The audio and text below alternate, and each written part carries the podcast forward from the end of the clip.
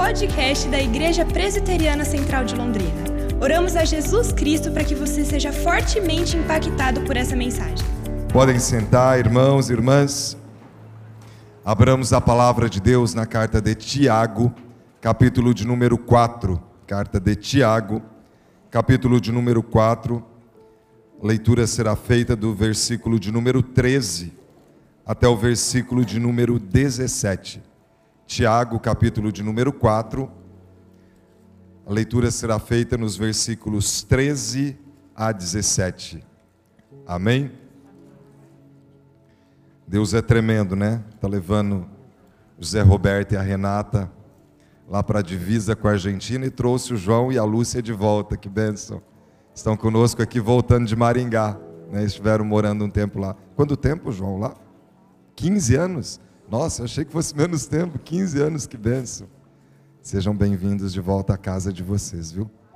Que bom ter vocês aqui. Tiago 4, 13 a 17 diz assim a palavra de Deus: Atendei agora a vós que dizeis: Hoje ou amanhã iremos para a cidade tal, e lá passaremos um ano, e negociaremos e teremos lucros. Vós não sabeis o que sucederá amanhã. Que é a vossa vida? Sois apenas como neblina que aparece por instante e logo se dissipa. Em vez disso, devíeis dizer: Se o Senhor quiser, não só viveremos, como também faremos isto ou aquilo. Agora, entretanto, vos jactais das vossas arrogantes pretensões. Toda jactância semelhante a essa é maligna. Portanto, aquele que sabe que deve fazer o bem e não o faz, nisso está pecando. Eu coloquei ali também na projeção Provérbios 16:1 que diz assim: O coração do homem pode fazer planos, mas a resposta certa dos lábios vem do Senhor. Vamos orar mais uma vez? Obrigado, Deus, pelo acesso à tua palavra e pelo privilégio de refletir nela e ter lições para a nossa vida. Eu me coloco ao teu dispor agora, reconhecendo quão limitado sou e por isso necessito de ti, Espírito Santo, para que eu seja boca do Pai, boca do Senhor, transmitindo a mensagem que o Senhor tem para todos nós nesta noite. Fala, Senhor, impacta a nossa vida, que nós possamos entender o teu conselho para cada um de nós. E que tudo aquilo que queira atrapalhar esse momento, caia por terra em nome de Jesus. Flui Espírito Santo, porque diante do teu agir não há quem possa resistir. E nós queremos aqui o teu fluir, o teu ministrar. Em nome de Jesus. Amém e amém. Graças a Deus. O título da mensagem de hoje é Os planos que Deus abençoa. Os planos que Deus abençoa. Nós estamos iniciando um novo ano e faz parte já da tradição, quando começamos uma nova fase, nós repensarmos muitas atitudes, planejarmos como será esse novo ano. E é importante que nós tenhamos projetos mesmo. O texto de Provérbios nos encoraja a isso.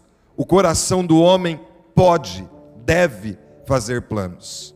No entanto, há uma resposta certa dos lábios que vem do Senhor. E eu e você que estamos aqui nessa noite, que temos Jesus como nosso Salvador, não podemos passar pela vida sem planejar a nossa vida. Se descortina diante de nós um novo tempo, uma nova fase. E o que eu e você temos planejado, como nós temos lidado, como que Deus tem participado da nossa vida e desses projetos que estão no nosso coração. Nós temos visto muitas pessoas com objetivos bem distintos daqueles que a palavra de Deus nos instrui. Uma pesquisa foi feita com alguns universitários perguntando sobre o principal objetivo da vida. O que você considera muito importante nesse momento da sua vida? E eu faço essa pergunta para você mesmo. O que você considera muito importante. Qual é a sua prioridade neste momento da sua vida, neste novo ano? Qual é o projeto do seu coração? Há pouco, o pastor Emerson, falando da Semana do Clamor, ele nos desafiou a colocar naquele folder os objetivos, os propósitos, os sonhos, os desejos do coração. Qual é o seu maior propósito hoje para o ano de 2022? E foi feita essa pergunta então para 7.948 universitários em 48 universidades diferentes, claro, né, em 48 universidades, durante dois anos. 16% daqueles que participaram da pesquisa disseram que o maior objetivo, que mais traria sentido para a vida deles, é ter muito dinheiro. Mas 78% dos entrevistados, eles disseram que o maior propósito da vida deles era encontrar um sentido para a sua vida. Já pensou nisso? Encontrar um propósito, um sentido para a sua vida.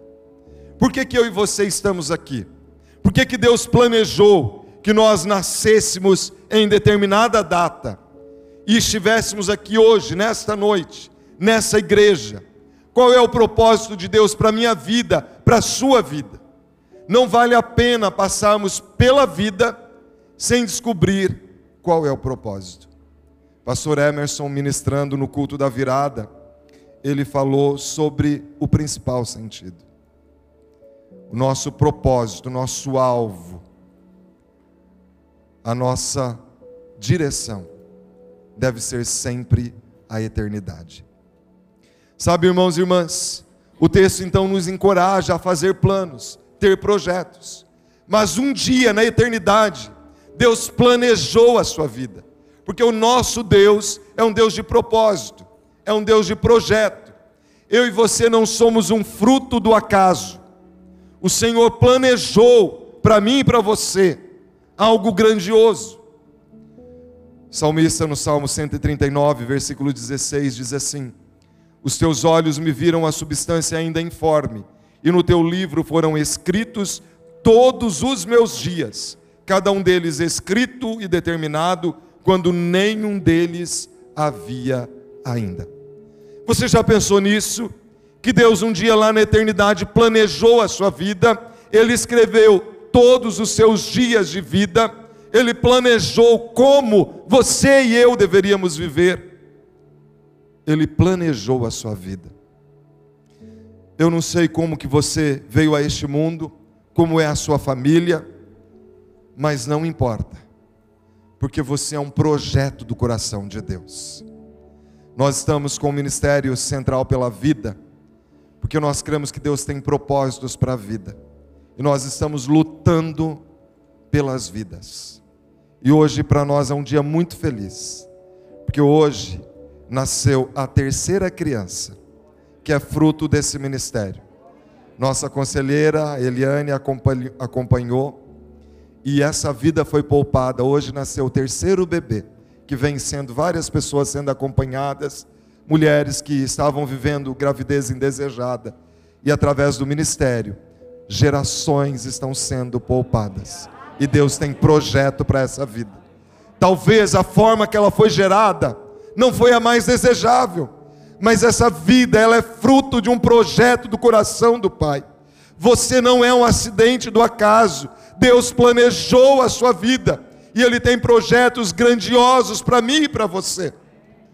Eu e você não podemos contemplar a vida passar sem compreender que projeto é esse que Deus planejou para mim e para você. De acordo com o apóstolo Paulo escrevendo aos Romanos no capítulo 12, versículo 2, essa vontade é boa, é agradável e é perfeita.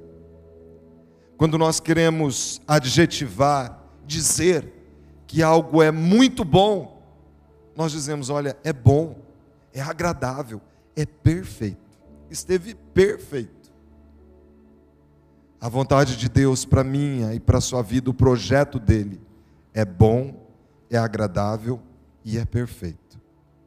E porque muitas vezes eu e você não temos experimentado o que é bom, agradável e perfeito?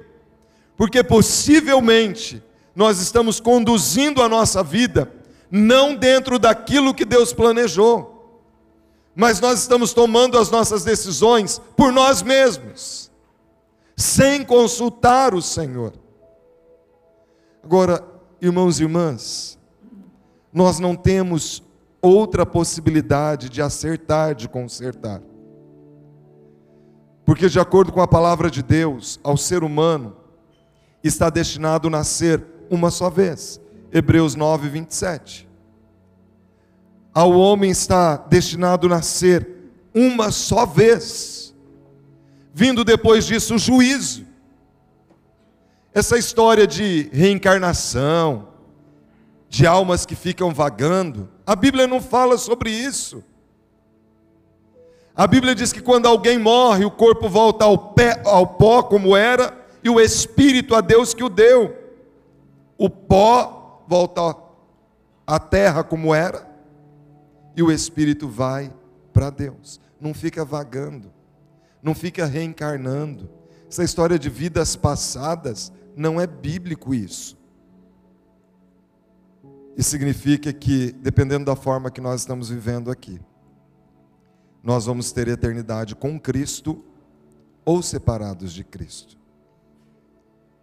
Eu quero crer que todos nós aqui estaremos com Cristo, onde nós seremos essa grande família de forma plena, todos adotados pelo sacrifício de Cristo. E vamos viver eternamente como nosso Rei dos Reis e Senhor dos Senhores. Mas eu e você temos apenas essa vida para viver e não vale a pena vivê-la longe daquilo que Deus planejou para mim e para você. E por isso, diante desse texto, eu e você somos chamados a refletir aqui em algumas verdades, porque é crucial que eu e você possamos compreender que eu e você somos fruto de um projeto de Deus, de um plano de Deus. Descobrir como que eu e você podemos viver dentro deste plano. Quais são os planos que Deus abençoa? Deus abençoa os planos daquele que o considera durante o planejamento. No versículo 13 diz: Atendei agora vós que dizeis: Hoje ou amanhã iremos para a cidade tal, e lá passaremos um ano, e negociaremos, e teremos lucros vós não sabeis o que sucederá amanhã. O texto está dizendo que nem eu nem você podemos dizer: olha, eu estou indo para uma outra cidade, eu vou ganhar dinheiro, eu vou enriquecer, eu vou começar um novo empreendimento, eu vou assumir uma liderança em uma empresa. Ele diz: você não sabe o que vai acontecer daqui a pouco, você não sabe o que sucederá amanhã. E essa é uma razão fortíssima. Eu e você não conhecemos o que vai acontecer daqui dois minutos. É uma razão fortíssima para eu e você invocarmos o conselho daquele que conhece sim o nosso passado, o nosso presente, mas daquele que é eterno e que conhece o nosso futuro. Porque, irmãos e irmãs, nós nem sabíamos se nós entraríamos nesse ano. Nós nem sabemos se nós vamos chegar vivos ao final dele. Foi emocionante quando no culto da virada, nós vimos aqui fotos e nomes de irmãos que partiram para estar com Jesus. Quem não teve um nó na garganta ao ver aquelas fotos? Aquela sensação de saudade. E que saudade! nós que estamos envolvidos no Ministério Família, se é um casal que a gente sente saudade deles, é do Valdir e da Jussara. Mas tantos outros que partiram, que nós éramos próximos aqui. E talvez eles não imaginariam que aquele seria o último dia deles. Como eu e você temos vivido? Se eu e você não conhecemos o futuro, eu e você precisamos invocar o conselho de Deus, porque nós não sabemos o que sucederá amanhã. Palavra de Deus no Salmo 139, salmo que fala da onisciência. Diz que Deus ele conhece nosso assentar, o nosso levantar. Ele nos cerca por trás, por diante. Nós podemos entrar no mais profundo abismo, na montanha mais alta do mundo, lá Ele está. Lá Ele está. É impossível esconder de Deus. E é esse Deus que colocou no coração do homem a eternidade. E parece contraditório isso. Porque lá em Eclesiastes 3:11 diz que Deus colocou no coração do homem a eternidade.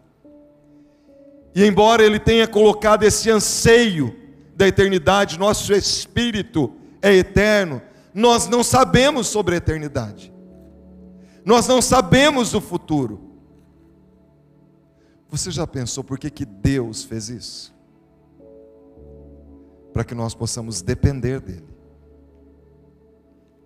Para que Ele seja sempre Deus sobre a nossa vida.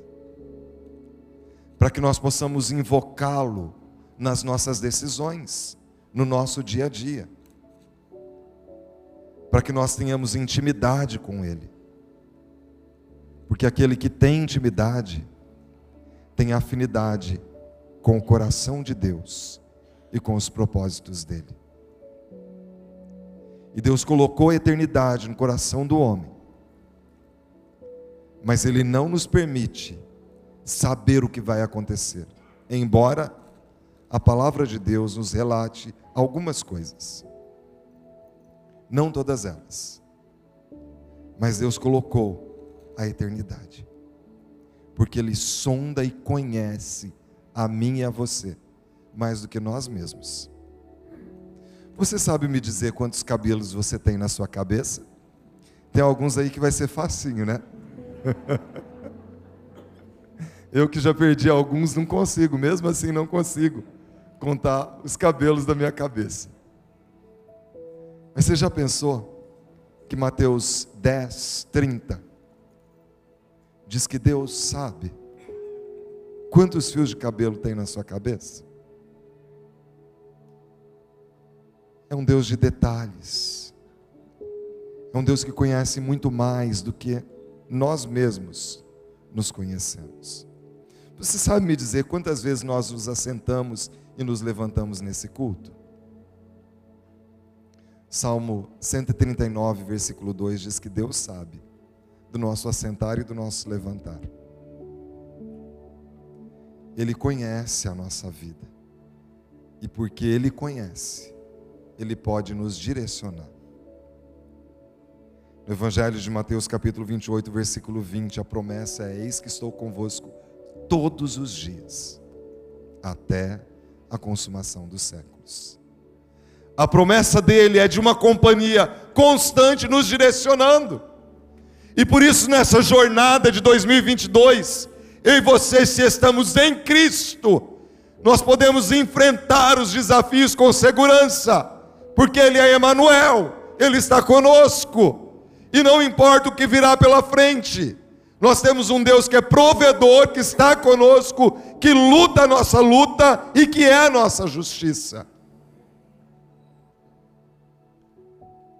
Deus abençoa os planos daquele que o considera durante o planejamento. E você não podemos planejar esse ano sem considerar a vontade de Deus. Mas Deus abençoa também os planos, os projetos daqueles que obedecem a Sua palavra. Os projetos de Deus não são contraditórios com a palavra, pelo contrário, estão em perfeita consonância com a palavra. E aqueles que aprendem, estudam, leem e praticam a palavra, têm muito mais facilidade de ser bem-sucedidos. É óbvio que talvez nós não tenhamos algumas respostas. Por exemplo, os solteiros. Com quem você vai se casar? Para todos nós, que tipo de enfermidade nós teremos ou não teremos? Qual é o curso que Deus quer que nós façamos ou não façamos? algumas decisões, nós não temos, não está escrito o nome da pessoa com quem o outro vai se casar aqui na Bíblia. Mas nós podemos ter direcionamentos. Agora a Bíblia, ela é para ser obedecida, considerada. Infelizmente, nós estamos vivendo em uma época em que a Bíblia tem sido deixada de lado. A respeito do casamento, o que, a Bíblia diz? Aquele que se casa deve se casar no Senhor. Solteiros que estão aqui, você não deve se envolver com uma pessoa que não professa a mesma fé que você professa. Aqueles que são casados, e talvez o cônjuge não é convertido, o que, que a palavra diz? Que o marido ou a esposa não crente são santificados no convívio daquele que crê. E a Bíblia diz que o divórcio não deve ser uma alternativa. A Bíblia diz que se vier a se separar, que se reconcilie, que tenha um coração perdoador. O divórcio foi dado por conta da dureza do coração. E se o seu marido aqui ou a sua esposa não são convertidos, creia que Deus pode mudar esse coração. Creia na promessa que foi dita ao carcereiro, creia no Senhor Jesus e será salvo tu e a tua casa. Irmãos e irmãs, as pessoas estão abrindo mão muito fácil não estão pagando o preço da intercessão, do joelho em terra, para ver o outro transformado, do jejum, crendo que Deus, Ele quebra cadeias. Não é isso que a palavra de Deus diz? Que há castas que se expulsam pelo jejum e a oração? Eu não estou querendo lançar um fardo se você passou pela dor do divórcio. Deus ele perdoa o divórcio. Mas não negocie princípios. Em um outro relacionamento, não negocie princípios. Case-se no Senhor. Ou então, fique só. Ore a Deus, invoque o conselho dEle. Tenha convicção no seu coração que é um projeto de Deus. Porque Deus muda realidades. Não há problemas que Ele não possa resolver, não há mal que o Senhor não possa remover. Nunca haverá impossíveis para Deus, tudo é possível aquele que crê. Irmãos e irmãs, como Deus tem realizado milagres no decorrer dos anos. O apóstolo Paulo, Olha, quando eu leio sobre o apóstolo Paulo, para mim o apóstolo Paulo era um psicopata. Verdade, é a sensação que eu tenho. Imagina ver uma pessoa sendo morta a pedradas e consentir. Frieza. Mas depois ele escreve 1 aos Coríntios 13, falando do amor. O Evangelho é capaz de transformar vidas. Nós precisamos crer nisso que o Evangelho muda a história. Então a palavra de Deus, ela nos dá orientações, nos negócios, na vida profissional, como eu e você temos nos comportado. Palavra de Deus fala da prudência, da retidão, fala de planejamento, que ninguém constrói uma casa sem antes calcular porque senão vai começar e vai parar no meio e vai ser motivo de chacota, de piada. A Bíblia diz que nós não devemos ficar devendo nada para ninguém, exceto amor. E muitas vezes nós não invocamos a bênção do Senhor, o direcionamento dEle, nós não ouvimos a voz dEle, nós fazemos o que nós queremos e ouvimos a voz do nosso coração, que é enganoso. Muitas vezes o Espírito Santo está ministrando lá no fundo do coração. A gente sabe que não é vontade de Deus, mas por conta de uma carência afetiva, muitas vezes negociamos princípios. Nos negócios, nós precisamos ter retidão, fidelidade com Deus. Sabe, uma pessoa que é fiel a Deus, ela não tem dificuldade de ser dizimista, porque ela é fiel a Deus. Para ela é um privilégio. É fiel em todas as áreas. Compra, paga, fidelidade. Então a palavra de Deus, ela nos orienta. Sabe que sobre isso tem, sempre que eu falo sobre isso, eu me lembro de um filme que me marcou, Cidade de Deus. Naquele filme, a maior traficante, ou uma das maiores traficantes, era líder de uma igreja evangélica. Já pensou nisso? Há pessoas que vivem assim, por quê? Porque dá dinheiro. Hoje, talvez, a atividade mais rentável é o tráfico. O maior valor é o dinheiro. Qual é o maior valor? O que nos dá sentido na vida? Se não for o amor a Deus, o amor de Deus, nós vamos viver em conflitos e inseguros. Nosso planejamento precisa ser pautado por essa palavra. Sabe que certa vez Agostinho de Hipona, ele evangelizou, ele ganhou uma pessoa para Jesus. E aquele homem, ele vivia da venda de estátuas.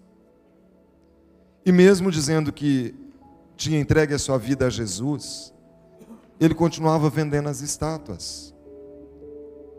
E um dia Agostinho chegou para ele e falou: Escuta, e daí? Como que fica a sua vida? Você diz que encontrou Jesus como o único caminho, o único mediador entre você e Deus, e você continua fazendo as estátuas para serem veneradas, para que as pessoas estejam enganadas, se prostrando ante falsos deuses. Olha o Salmo 115. No versículo 8 diz que se torna semelhantes a eles, aqueles que fazem e que neles confiam. Tem boca e não falam, tem ouvidos e não ouvem, tem olhos e não veem, som nenhum sai da sua boca suas mãos não apalpam, seus pés não andam. É isso que está escrito lá. Como que fica? E ele disse: Mas Agostinho, eu preciso, eu preciso ganhar dinheiro. Ele falou: Ah, é? Esse é o seu maior valor, então? Deixando pessoas indo para o inferno, porque o seu maior valor é dinheiro? Irmãos e irmãs, Deus tem nos chamado para sermos fiéis nas pequenas coisas. Fidelidade, santidade ao Senhor. Aquela pessoa que rouba em pequenas coisas, pode roubar em coisas grandiosas. Não há bênção, não há bênção. A Bíblia diz que se nós não formos fiéis nas pequenas coisas, Deus não vai confiar as verdadeiras riquezas. É gente que vive em conflito. Às vezes não tem conflito nas finanças, mas tem em outras áreas, por falta de fidelidade. Então, Deus abençoa aquele que considera a sua palavra. E na vida espiritual? Por que, que o Senhor nos chamou? Qual é o propósito dele? Qual é o sentido de ter nos alcançado? Para que nós possamos viver para a glória dele mas ele também tem orientações, ide, portanto, e fazei discípulos. Esse é o sentido de alcançarmos novas vidas e essa família se tornar cada vez mais grandiosa. E juntos estaremos na eternidade. O nosso foco é a eternidade. Então Deus, ele abençoa aqueles que o consideram. Deus abençoa aqueles que consideram a sua palavra, mas Deus abençoa também aqueles que, durante os planos, os projetos, não confiam em si mesmos. Observe o que, que ele diz aqui: vós não sabeis o que sucederá amanhã, que é a vossa vida. Sois apenas como neblina que aparece por instante e logo se dissipa. Em vez disso, devias dizer: se o Senhor quiser, não só viveremos, como também faremos isto ou aquilo. Agora, entretanto, vos jactais das vossas arrogantes pretensões. Toda jactância semelhante a essa é maligna. Sabe o que ele está dizendo? Ele está dizendo que quando a palavra de Deus, a orientação de Deus é uma, e eu a revelia da orientação de Deus, eu tomo outra decisão, ele está chamando isso de arrogantes pretensões. Ele está chamando, ele diz aqui, jactais. Jactância é ostentação, é vanglória. Eu me acho suficiente em mim mesmo. Sou eu dizendo, Deus, eu não preciso do Senhor. Eu sou mais inteligente que o Senhor. O Senhor está dizendo o que eu devo fazer aqui, mas eu não vou obedecer a palavra do Senhor. O que o Senhor está dizendo. Eu vou fazer o que eu acho, afinal de contas, eu sei o que é melhor para mim. É o que ele chama aqui de vanglória, jactais das vossas arrogantes pretensões, quando nós ignoramos a orientação de Deus. Isso é bem antigo. É só nós nos lembrarmos de Adão e Eva, lá no início. No dia em que vocês comerem desse fruto, lá em Gênesis 3, 5, vocês serão iguais a Deus. Vocês vão conhecer o bem e o mal. É o homem, o ser humano, querendo tomar o lugar de Deus em vez de nós deixarmos Deus dirigir a nossa vida, nós tomamos decisões à revelia da palavra dele. Observe como isso faz parte do coração do homem. Como nós gostamos de ser servidos e não de servir. Observe as pessoas que estão na mídia, como gostam de ser venerados. Alguns são chamados de ídolos porque o que é um ídolo? É alguém que recebe culto, veneração. Meus irmãos, nós somos chamados para cultuar o nosso Deus, Deus único, que enviou o seu Filho para abrir um novo e vivo caminho, e não nos deixou órfãos, deixou o Espírito Santo para nos instruir. E por isso ele chama aqui de arrogantes pretensões, quando eu e você tomamos uma atitude que não é coerente com a palavra de Deus. E por isso ele diz que é maligna. Quem que tentou lá no Éden e colocou esse desejo, ó, vocês vão ser igual a Deus? É algo maligno quando eu não considero a Deus. Eu estou lendo um livro que eu acho que todos nós deveríamos ler. Deus tem falado tanto ao meu coração, a isca de Satanás. Porque às vezes a gente acha que se Satanás está agindo, a pessoa está possessa, e não necessariamente. Muitas vezes, a Bíblia diz que nós devemos nos revestir da armadura, armadura de Deus para não cair nas ciladas do diabo. É a isca que está presa lá. E a gente vai e morde. A principal isca de Satanás é a ofensa. Quantas pessoas estão tendo dificuldades no relacionamento porque aceitaram a ofensa? Alguém tratou mal, teve uma atitude incoerente e a pessoa está guardando aquilo até hoje a isca de Satanás. Não se liberta dessa isca de Satanás. E o texto ele encerra assim: portanto, aquele que sabe que deve fazer o bem e não o faz, nisso está pecando. Que bem é esse? Esse texto muitas vezes é utilizado quando nós pensamos em ação social, quando nós pensamos em distribuir coisas a pessoas carentes. Mas o texto não está falando disso. Que bem é esse? Portanto, aquele que sabe que deve fazer o bem e não o faz, nisso está pecando. Que bem é esse? É o bem de invocar o Senhor durante qualquer projeto. Lá em cima ele diz assim: se o Senhor quiser, nós faremos isto ou aquilo. Eu encorajo você, meu irmão, minha irmã, a invocar a Deus para vir fazer parte dos projetos. Nós estaremos iniciando a semana do clamor, pedindo um renovo. E quem sabe é tempo de renovo mesmo, de nós rompermos com tudo aquilo que tem sido isca de Satanás na nossa vida, para experimentarmos um tempo de plenitude, para experimentarmos aquilo que lá na eternidade Deus planejou para mim e para você, uma vontade que é boa, agradável e perfeita. Esse é o projeto de Deus para cada um de nós. E nós precisamos nos apropriar dessa vontade que é boa, agradável e perfeita. Nós precisamos encaixar os nossos projetos nos projetos de Deus e não encaixar Deus nos nossos projetos. Somos nós que nos encaixamos naquilo que Ele planejou. E aí ele diz: portanto, aquele que sabe que deve fazer o bem e não o faz, nisso está pecando. Quem sabe que deve invocar a Deus e não faz, está pecando.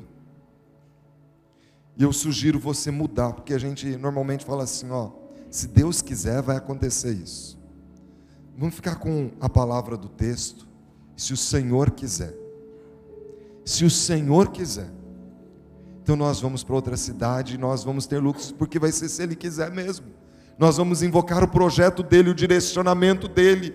Ele planejou a nossa vida e Ele tem uma vontade boa, agradável e perfeita, e essa vontade vai se concretizar quando nós nos encaixamos no projeto dEle. Venha em todos os dias da campanha com esse coração. Senhor, eu preciso do teu renovo. Obrigado por ouvir o podcast da Igreja Presbiteriana Central de Londrina. Esperamos que você seja encorajado e inspirado pelo Espírito de Deus. Se você tem interesse em nos conhecer, acesse o nosso site igrejacentral.com.br e curta nossas redes sociais.